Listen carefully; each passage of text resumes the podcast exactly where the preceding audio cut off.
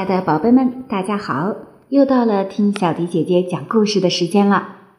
今天的故事我们要送给上蔡县的党嘉欣小朋友。嘉欣小朋友点播了金鹅的故事。金鹅这个故事讲的是三个兄弟遇到了一位老公公，老大、老二没有帮助老公公，只有老三帮助了老公公。结果得到了金鹅，娶了国王的女儿做妻子的故事。今天我们的金鹅就送给嘉欣小朋友。接下来的时间，我们一起来听故事吧。从前有个男子，膝下抚养了三个儿子，最小的那个儿子叫做小傻瓜，经常受到另外两个儿子的嘲弄取笑，总是遭人白眼。有一次，大儿子要去森林里砍柴，母亲让他带上一块美味的大蛋糕和一瓶葡萄酒，怕他饿着渴着。走到森林后，他遇见了一位白发苍苍的小老头。小老头向他道了一声好，然后对他说：“把你袋子里的蛋糕给我一小块，再给我一口酒喝吧。”我又饥又渴，实在难忍啊！自私的大儿子回答说：“我干嘛要把我的蛋糕和葡萄酒给你呢？给了你，我吃啥喝啥，你快给我滚开！”说完，他白了小老头一眼，就自顾自的走了。随后，他开始砍树，砍了一会儿，他一斧下去，没有砍到树上。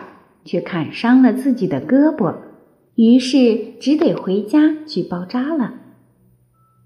接着，二儿子要去森林里砍柴，母亲像对待大儿子一样，让他带上一块大蛋糕和一瓶葡萄酒。他同样碰到了那个白发苍苍的小老头，小老头恳求给他一小块蛋糕和一口酒，二儿子却粗暴地说。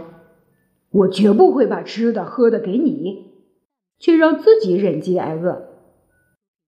小老头可怜巴巴的伸着两手站在那里，他踩也不踩，扬长而去。他也受到了同样的报应，斧子没有砍在树上，却砍伤了自己的腿，只得被抬回家去。这时，小傻瓜对他父亲说：“爸爸。”让我去砍柴吧，他父亲回答说：“你看，你两个哥哥去砍柴，把自己都砍伤了。你从来没有砍过柴，一点儿也不会呀，就别去了。”可是小傻瓜却一个劲儿的恳求父亲，最后父亲只好答应了。母亲让他带上一块在炭灰里烤的面饼子。还有一瓶酸啤酒作为午饭。他来到森林，也遇到了那个白发苍苍的小老头。小老头向他问候了一句，然后对他说：“把你的饼子给我一点吃，再给我一口酒喝。”小傻瓜回答说：“坐下吧，可我只有一块在炭火里烤的饼子和酸啤酒。你要是不嫌弃。”咱们就一块儿吃吧。于是他俩坐了下来。可是当小傻瓜拿出那块炭灰里烤的饼子时，饼却变成了一块大蛋糕，酸啤酒也变成了上好的葡萄酒。他俩吃完喝完了之后，小老头对他说：“你心肠真好，把午饭和我分着吃。”我要好好回报你。那边有一棵老树，去把它砍倒，在树干中你会找到宝物的。小傻瓜走过去砍倒了那棵树，就在老树倒地的一刹那，一只大鹅飞了出来，浑身上下的羽毛全是纯金的。他抱起金鹅到一家小旅店去过夜，店主有三个女儿。看到这么漂亮的大鹅，都特别好奇。大女儿心想：保准有机会拔掉它一片羽毛。于是趁小傻瓜不在房间时，他就跑过去，一把抓住金鹅的翅膀。谁料他的手指被牢牢地粘住了，怎么也抽不回来。过了一会儿，二女儿走了进来，也想拔一片羽毛，可她刚一挨着姐姐，也被牢牢地粘住了。接着，三女儿也来了，两个姐姐对她大喊大叫：“看在老天爷的份上，千万别过来！”她却听也不听，冲过去想看看两个姐姐到底在干什么，结果也被粘住了。这样，三姐妹只得陪着金鹅过了一夜。第二天早晨，小傻瓜抱起金鹅上了路，根本没注意那三个粘在金鹅身上、跟在后面的店主小姐。三位小姐只得紧紧地跟在小傻瓜的身后，忽左忽右，一路小跑。走到野外时，他们遇到了一位牧师。牧师看着这支小队伍，说道：“可真不知害臊！一帮疯丫头，跟着一个小伙子到处跑，像什么话吗？”说着，牧师一把抓住三小姐，想把她拉开，不料自己也被粘住了，不得不跟着几个姑娘一块儿跑起来。没过多久，他们碰到了教堂执事。教堂执事眼见牧师跟在三个姑娘的屁股后面紧追不舍，惊得目瞪口呆。他喊叫道：“牧师先生，你这样急匆匆的到哪去呀？你可别忘了，今天还要做洗礼呢。”喊罢，他跑上前去，紧紧的抓住了牧师的衣袖，结果也像那几位一样，被牢牢的粘住了，跟在后面跑。正在这一行五人一个紧跟着一个浩浩荡荡的行进的时候，地头上走来两个扛着耙子的农民。牧师喊叫着请他们把他和教堂执事解脱出来。可是他们刚碰着教堂执事，也无可奈何的被粘住了。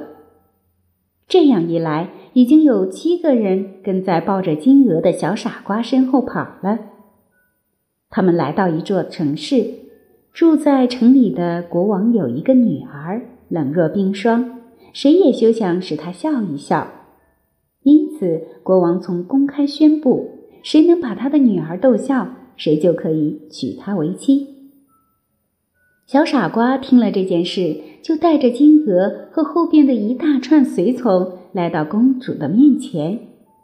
公主一见这七个人寸步不离，连成一串。立刻哈哈大笑起来，笑个没完没了。于是小傻瓜提出要娶公主为妻，可是国王内心不太赞成，并提出种种异议，还说什么要使他点头同意小傻瓜做他的女婿。小傻瓜就必须先找到一个能喝完一窖葡萄酒的人来见他。小傻瓜想起了小老头，便来到森林中他砍倒那棵老树的地方。只见小老头就坐在那里，满面愁容。小傻瓜走上前去，问他有什么不高兴的事。小老头回答说：“我渴得要命，喝什么都不解渴。凉水呢，我喝了受不了；葡萄酒呢，我刚刚喝了一桶。”感觉却像一滴水要浸湿烤焦的大石头一样，顶什么用呢？听着，我能帮帮你。”小傻瓜说道，“跟我走，准保你能解渴。”说罢，小傻瓜领着小老头走进国王的酒窖里。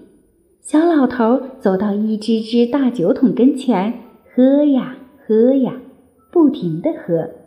喝得腰身酸痛。天快黑的时候，他把酒窖里的酒全部喝干了。小傻瓜又一次提出要娶公主为妻，谁知国王一听又火冒三丈。一个人人取笑的傻小子，竟然想做我的女婿，真是痴心妄想。